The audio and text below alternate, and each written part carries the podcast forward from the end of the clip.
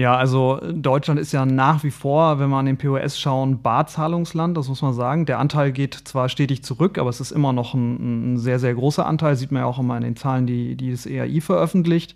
Ähm, danach kommt schon ganz stark das Thema äh, Girocard, ne, auch mit, mit sehr, sehr starken Wachstumszahlen. Dann haben wir natürlich das Kreditkartenthema äh, am POS und ähm, sehr national, sehr deutsches Spezialthema ist natürlich das Thema elektronische Lastschrift auch am POS stark vertreten.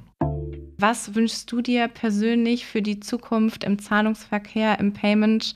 Gibt es da bestimmte Punkte, wo du sagst, da soll sich noch was entwickeln oder da soll es vorangehen? Ich würde mich freuen, wenn die Entwicklungen so weitergehen, wenn all die, ähm, die Player, die so im Zahlungsverkehr aktiv sind, da auch noch, noch mehr miteinander kooperieren und auch auf europäischer Ebene mehr miteinander kooperieren noch um diese Innovation einfach voranzutreiben. Also insbesondere auf europäischer Ebene. Und da gibt es ja ganz, ganz viel Potenzial. Da gibt es auch ganz, ganz viele Themen, die sich entwickeln rund um den Zahlungsverkehr. Digitaler Euro, ein eigenes europäisches Zahlungsverkehrssystem, digitale Identitäten, also Dinge, an die man vielleicht nicht zuerst denkt, aber das sind alles ganz, ganz spannende Themen. Und wenn wir die in Kooperation auf europäischer Ebene entwickeln können, dann äh, können da, glaube ich, auch sehr, sehr gute Innovationen und sehr, sehr gute Produkte daraus werden.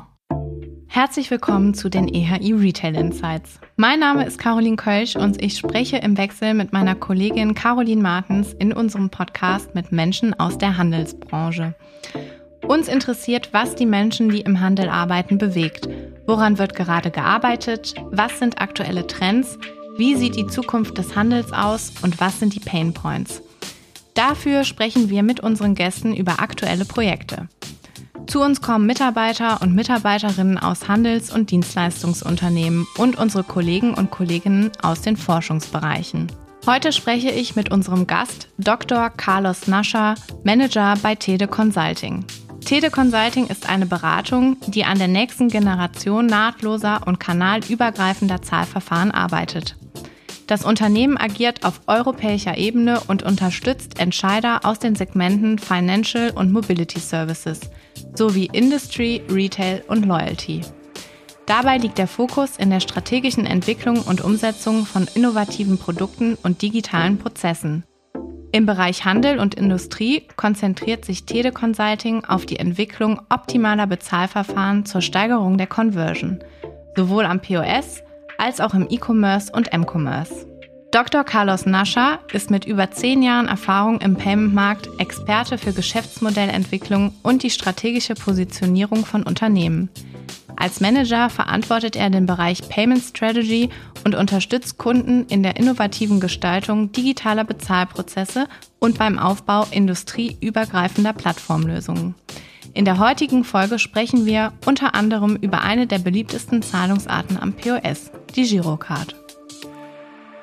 Ja, hallo lieber Carlos, schön, dass du heute bei uns in unserem Podcast bist. Ja, vielen Dank für die Einladung. Ja, du bist heute auch äh, tatsächlich an einem ganz besonderen Tag bei uns hier im Kölner Studio und zwar am 11.11. .11., äh, in Köln, ja. Ähm, ich hoffe, du hast hier gut äh, hingefunden. Ja, tatsächlich. Also ich äh, habe mit mehr äh, ja, Fasching, äh, Karneval quasi äh, gerechnet. Es war gar nicht so viel zu sehen, ähm, aber nee, hat alles gut geklappt. Okay, super, ja. ja. Leider dieses Jahr ja etwas ähm, ja, geringer als vielleicht die Jahre dann davor wegen Corona. Das wurde ja jetzt hier auch dann so ein bisschen eingedämmt. Ähm, aber ähm, ich habe auch den einen oder anderen gesehen, der äh, verkleidet war. Perfekt. Ja, bevor wir äh, jetzt in unsere Folge einsteigen, äh, möchten wir natürlich dich ein bisschen besser noch kennenlernen und auch ein bisschen mehr über Tede Consulting erfahren. Äh, wir starten am besten ähm, mit ein paar Infos zu deiner Person. Äh, mich würde auf jeden Fall schon mal sehr interessieren, wie du überhaupt äh, in die Payment-Branche gekommen bist. Ähm, ja, tatsächlich war das äh, so ein bisschen Zufall. Also ähm, ich war gerade von der Uni gekommen und bin dann, äh, war dann auf einer Weltreise, wie man das so typischerweise macht, bin dann wiedergekommen und ähm, wollte dann in die Beratung und äh, habe mich schon immer für ja zumindest Banking interessiert, hatte aber überhaupt gar keine Ahnung von Zahlungsverkehr und bin dann sozusagen über äh, private Kontakte ähm, äh, zu Teleconsulting gekommen und äh, bin da seitdem äh, geblieben mit einem kleinen Ausflug nochmal wieder zurück an die Universität, aber fand das dann so spannend, das Thema, damals haben wir noch Zahlungsverkehr gesagt, heute würden wir Payment sagen, ähm, dass ich im Grunde äh, seitdem da geblieben bin, ja. Ja, also das hört man ja von so vielen. Also wir hatten ja auch schon im Vorfeld eine Folge mit Lukas äh, Zülke und auch mit äh, dem äh, Johnny Sutter von, äh, von Pay One. Und ähm, ich kann auch nur von mir sprechen, irgendwie kommen alle so ein bisschen per Zufall in die Branche, aber bleiben dann auch da. Das ist äh, auf jeden Fall sehr spannend. Ähm, ja, als du angefangen hast, was waren denn da die äh, Themen im Bereich Payment, äh, die besonders aktuell waren? Ja, das war ja 2009, 2010 und ähm, das, was da aufkam, war, war das, was wir heute Mobile Payment nennen. Das war sozusagen das, das Trendthema in der Zeit und alle möglichen Unternehmen, so allen voran Telekommunikationsunternehmen, sind auch in dieses Thema reingegangen und wollten im Grunde dieses Geschäftsfeld für sich erschließen. Und es war so ein bisschen äh, Wildwest-Goldgräber-Stimmung tatsächlich in der Zeit. Und es war natürlich für den Einstieg in, in, in, ins Payment-Geschäft äh, super spannend tatsächlich. Ja. Hm. Ja, und wenn man jetzt äh, äh, auf den Markt schaut, also wer da so die führenden Anbieter im Bereich Mobile Payment sind, äh, da äh, kann man lange, glaube ich, suchen, ne? wenn man nach den Telekommunikationsunternehmen guckt. Die haben das irgendwie nicht geschafft. Ja, es war tatsächlich so, ähm, wenn, man, wenn man zurückblickt, dass es tatsächlich ähm, sehr, sehr schwierig war für, für Unternehmen wie äh, Telekom oder auch Vodafone und so weiter, in diesen Bereich reinzukommen, weil hat verschiedene Ursachen, aber man hat ja sehr viel ausprobiert, ne? so von NFC-Stickern, die man aufs Telefon klebt und so weiter. Aus heutiger Perspektive, ehrlich gesagt, total furchtbar, ähm, aber man musste sich halt äh, ausprobieren. Und am Ende hat sich aber herausgestellt, dass, äh, wie man das ja heute an vielen anderen Stellen auch so äh, sieht, dass es entscheidend ist, wer den tatsächlichen Zugang zum Kunden eigentlich hat. Und diese Unternehmen beherrschen letztendlich heute auch das, was wir, was wir Mobile Payment nennen. Mhm. Ja, auf jeden Fall. Und du hast jetzt gerade schon das Thema Mobile Payment angeschnitten. Das ist ja eins der vielen Payment-Themen, mit denen ihr euch beschäftigt. Äh, vielleicht noch mal kurz was zu Teleconsulting. Ihr seid ja eine Beratung, äh, die sich auf den Dachraum fokussiert. Kannst du unseren Zuhörerinnen äh, noch mal grob erklären, mit welchen Themen ihr euch äh, beschäftigt? Mhm. Ja, wir haben im Grunde vier, vier ähm, Kompetenzfelder, wie wir das nennen. Das eine ist so das Kernthema ist Payment, äh, Zahlungsverkehr, alles, was damit zu tun hat. Dann daneben Banking, ähm, das geht es vor allem um Retail Banking und noch zwei angrenzende Bereiche, das ist das Thema Loyalty, also alles, was mit Loyalitätsprogrammen und so weiter zu tun hat. Und das Thema New Mobility, also Carsharing, Ladesäulen, Thematiken, Bezahlen aus dem Auto, alles, was solche Themen betrifft. Das sind so äh, unsere unsere vier Kernbereiche. Mhm. Und ähm, seid ihr nur im Handel aktiv oder äh, auch noch in anderen Bereichen?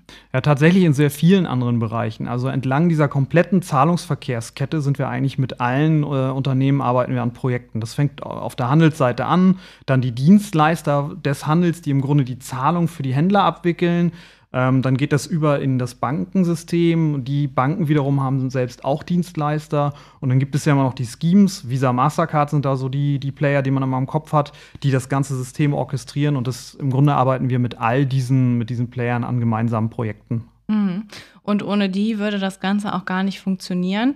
Ich weiß noch, als ich beim EHI angefangen habe hab und äh, auch noch so total payment-fremd, sage ich mal, war, habe ich das Thema nur aus äh, Endkonsumentensicht betrachtet und dachte immer so, ja, ich bezahle jetzt einfach mal bar oder mit Karte und das war's. Aber je tiefer man da in das Thema eintaucht, umso mehr merkt man dann, wie viele unterschiedliche Unternehmen, ähm, Akteure da involviert sind, um das Ganze zu garantieren. Auf jeden Fall ein sehr spannendes Thema. Und ähm, du persönlich, hast du einen inhaltlichen Schwerpunkt äh, oder ein Thema, mit dem du dich äh, jetzt innerhalb von Teleconsulting ganz besonders beschäftigst? Also zum Beispiel Thema Mobile Payment oder E-Commerce oder POS oder hast du eher übergreifende Themen? Ja, es sind tatsächlich übergreifende Themen, aber ganz viel spielt sich so im Bereich Strategie und strategische Produktentwicklung ab. Ne? Es ist bei uns, also wir trennen da nicht so sehr zwischen zum Beispiel Kanälen, E-Commerce und POS. Ähm, hat auch inhaltliche Gründe, können wir vielleicht nachher nochmal äh, dazu sprechen. Aber es ist vor allem das Thema strategische Produktentwicklung entlang eben dieser gesamten Wertschöpfungskette im Zahlungsverkehr. Mhm. Okay, cool. Ja, und ähm, bevor wir jetzt noch tiefer in die Themen eintauchen, ähm, habe ich ähm, ein paar Entweder-Oder-Fragen vorbereitet. Äh, du hast ja schon erzählt, dass du tatsächlich unseren Podcast, äh, einige Podcast-Folgen schon von uns gehört hast, deswegen müsstest du das kennen. Und zwar habe ich so ein paar Entweder-Oder-Fragen vorbereitet, äh, auf die du kurz antwortest ähm, und dann äh, ja sagst, was eher auf dich zutrifft. Also, zahlst du eher mit Plastikkarte oder Smartphone? Smartphone tatsächlich. Okay. Und nutzt du dann eher die Banking-App zum Bezahlen oder Apple Pay, Google Pay? Äh, tatsächlich Apple Pay, äh, weil es dem Gerät geschuldet ist, dass ich eben ein iPhone besitze, ja. Okay. Und ähm, wenn du dann mal ausnahmsweise mit Karte zahlst, greifst du dann eher zur Girocard oder zur Kreditkarte? Das ist ganz unterschiedlich 50-50, würde ich okay. sagen. Ja. Ist das dann abhängig äh, vom Produkt, was du kaufst, oder wie machst du das oder die Karte, die dann als erste so im Portemonnaie griffbereit ist? Nee, ich entscheide das schon tatsächlich sehr bewusst, ähm, je nachdem auch, ob das jetzt äh, geschäftlicher oder privater Kontext ist. Ähm, aber ich bin da, glaube ich, auch nicht keine optimale Referenz, weil ich natürlich Payment-Nerd bin und mhm. sehr viele Karten habe mhm. tatsächlich. Okay. Und äh, bist du eher ein Online-Shopper oder stationärer Shopper? Tatsächlich online, auch schon vor Corona. Okay, und äh, da kann man natürlich dann auch mit diversen unbaren Zahlungsmitteln bezahlen. Und äh, legst du mehr Wert beim Bezahlen auf das Thema Convenience oder Sicherheit? Ähm, oh, wenn es eine Entweder-Oder-Frage ist, dann ist das eine sehr schwierige Frage. Und ich, wenn man sie ehrlich beantwortet, würde ich, glaube ich, tatsächlich Convenience sagen. Okay. Also sowas wie WeChat Pay, Alipay, benutzt du sowas? Ja, also okay. äh, tatsächlich benutze ich das. Also hier nicht so viel, aber wenn man mal in Asien ist ähm, und äh, vor Corona tatsächlich viel. Ja. Mhm. Okay, dann vielen Dank äh, für diese coolen persönlichen Insights auch zu deinem Bezahlverhalten. Und ähm, ja, ich habe ja schon gesagt, äh, wir tauchen jetzt noch ein bisschen tiefer in das Thema Payment ein. Und ähm, es ist allerdings so, dass natürlich unsere Zuhörer äh, nicht alle ähm, im Payment so tief drinstecken. Deswegen würde ich vorschlagen, wir starten erstmal mit so ein paar Basics. Und zwar, wenn wir auf den POS schauen, ähm, deine Einschätzung, deine Erfahrung, welche Zahlungsarten zählen zu den stärksten Zahlungsarten äh, in Deutschland? Ja, also Deutschland ist ja nach wie vor, wenn wir an den POS schauen, Barzahlungsland, das muss man sagen. Der Anteil geht zwar stetig zurück, aber es ist immer noch ein, ein sehr, sehr großer Anteil, sieht man ja auch immer in den Zahlen, die, die das EAI veröffentlicht. Ähm, danach kommt schon ganz stark das Thema äh, Girocard, ne, auch mit, mit sehr, sehr starken Wachstumszahlen. Dann haben wir natürlich das Kreditkartenthema äh, am POS und ähm, sehr national, sehr deutsches Spezialthema ist natürlich das Thema elektronische Lastschrift auch am POS stark vertreten. Mhm. Und wenn man jetzt mal so die Kundenperspektive einnimmt, das ist ja auch immer ganz spannend, kannst du noch mal kurz erklären, was ist so der Unterschied zwischen Kreditkarte und äh, einer Debitkarte bzw. Girocard? Ja, also ich glaube, also der Hauptunterschied, den der, den der Kunde tatsächlich wahrnimmt, ist ja, dass bei einer Girocard oder auch einer Debitkarte im Grunde sein Konto, was dahinter liegt, direkt belastet wird.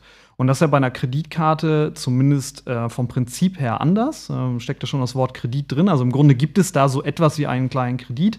Äh, typischerweise werden da die Transaktionen über den Monat gesammelt und kommt am Ende des Monats eine Gesamtrechnung und die wird dann am Monatsende beglichen. Davon gibt es auch verschiedene Unterarten, aber das ist so der wesentliche Unterschied. Mhm.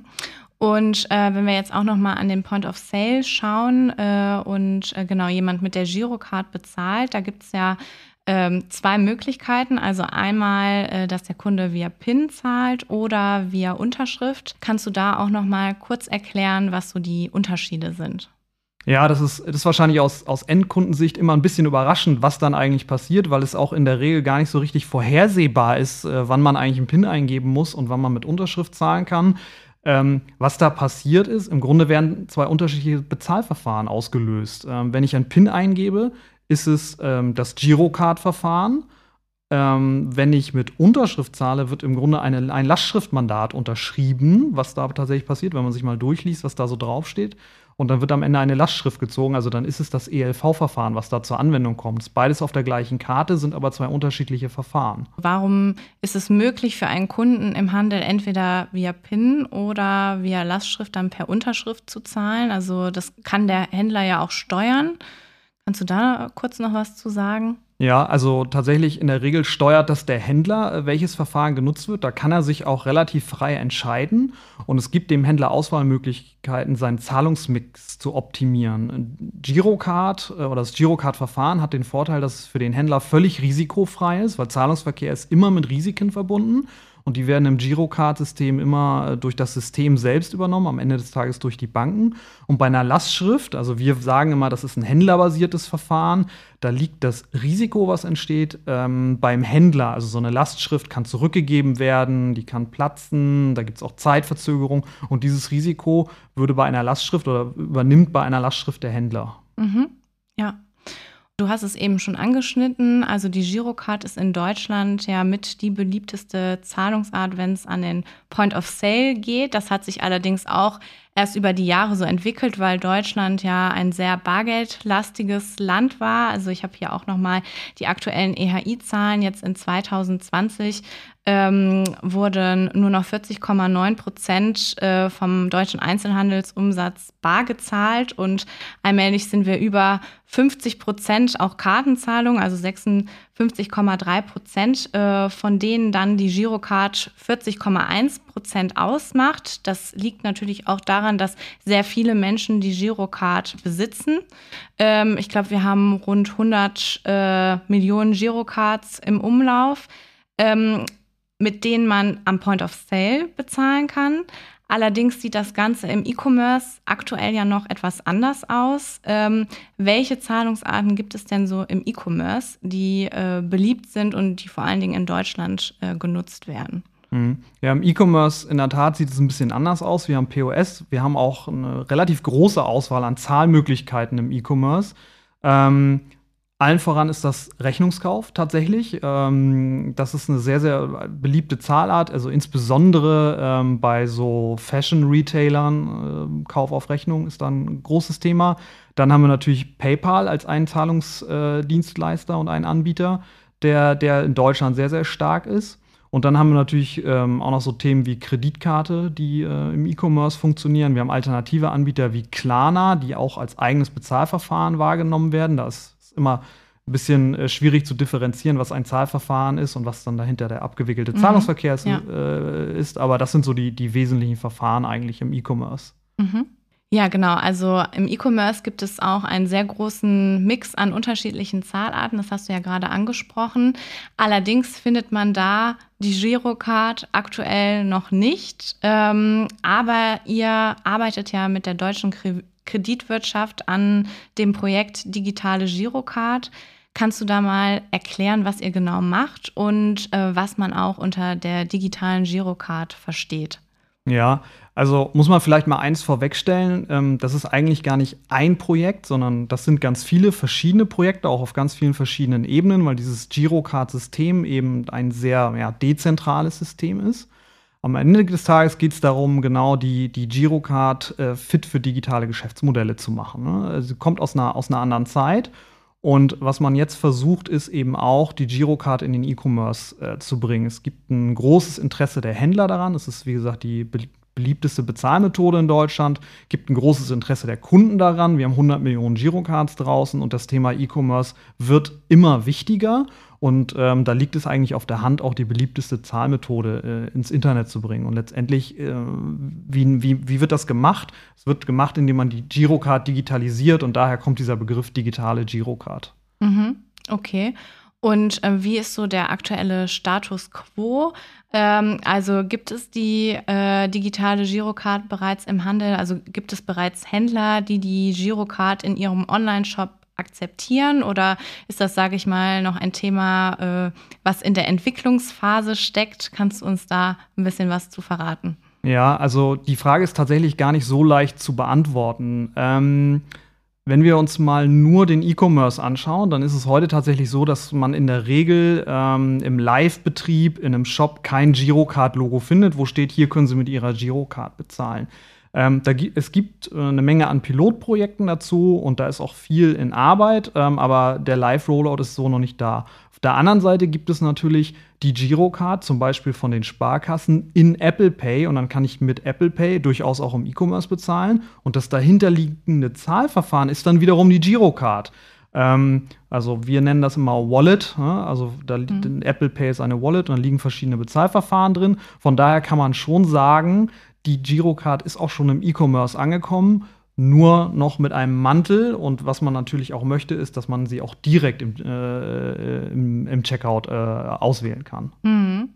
Also wir hatten ja eben schon gesagt, dass es äh, 100 Millionen Girocards in Deutschland gibt. Und ähm, was meinst du? Also wenn wir jetzt diese ganzen Karten digitalisieren würden und es die Möglichkeit gäbe, diese Karten in den unterschiedlichsten Wallets oder Mobile Payment Anwendungen zu hinterlegen, würde sich dann auch das Thema Mobile Payment in Deutschland schneller weiterentwickeln, als es das bis jetzt tut?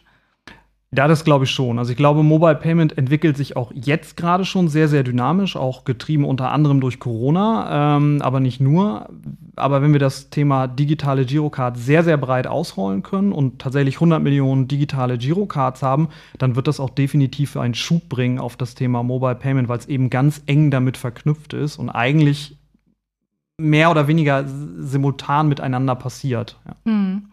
Ja, wir ähm, als EHI, wir führen ja auch viele Studien durch, viele Befragungen und äh, wir sprechen auch regelmäßig mit äh, ja, Handelsunternehmen zum Thema Mobile Payment.